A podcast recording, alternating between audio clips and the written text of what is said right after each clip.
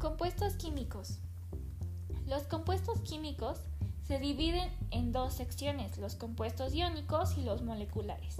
Bueno, ¿y qué son los compuestos iónicos? Son aquellos en los cuales puedes conducir electricidad.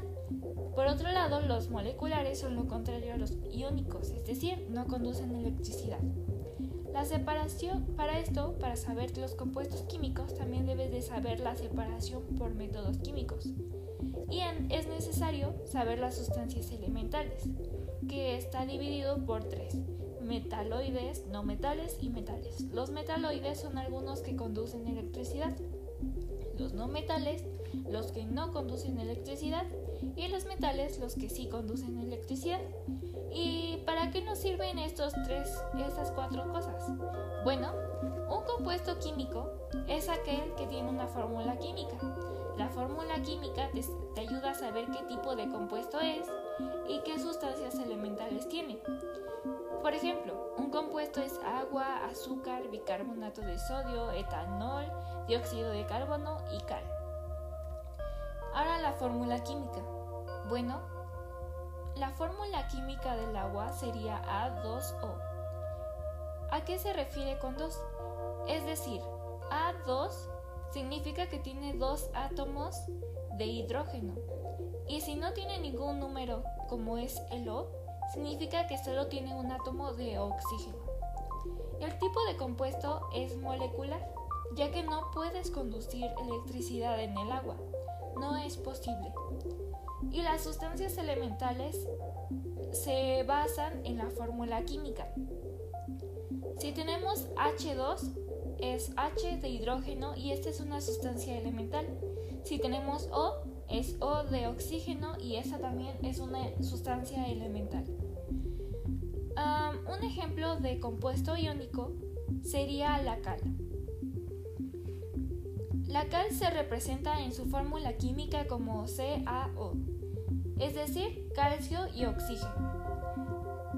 El tipo de compuesto es iónico porque gracias a la cal puedes conducir electricidad. Y la fórmula química no contiene ningún número, o sea, solo es un átomo de cal, de calcio, perdón, y otro átomo de oxígeno. Y bueno, las sustancias elementales sería Ca de calcio y O de oxígeno. Otro ejemplo de compuesto molecular sería el azúcar. Este se representa como C12, H22 y O11, es decir, C de carbono, que es una sustancia elemental, pero se representa también con 12 átomos de carbono. H22, es decir, H de hidrógeno, con 22 átomos de hidrógeno.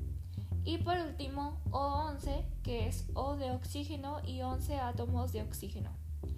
Y este es compuesto molecular porque, como ustedes sabrán, no es posible conducir electricidad. Otro ejemplo de compuesto iónico sería el cloruro de sodio. Este se representa como NaCl. Em, Na es igual a sodio, el cual también es una sustancia elemental. La C es igual a carbono, otra sustancia elemental. Y por último, la I de yodo.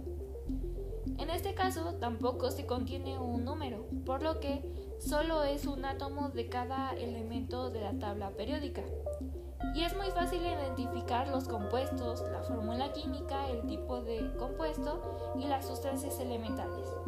El compuesto es aquel que te va a dar em, en tu ejercicio, es decir, como el dióxido de carbono, bicarbonato de sodio, el etanol, y tú nada más tienes que buscar tu fórmula química. En la fórmula química te ayudará a saber las sustancias elementales. Claro, para esto te debes de saber los elementos de la tabla periódica y el tipo de compuesto es solo mediante tu lógica o si quieres buscarlo en internet. Perdonen el timbre. Adiós.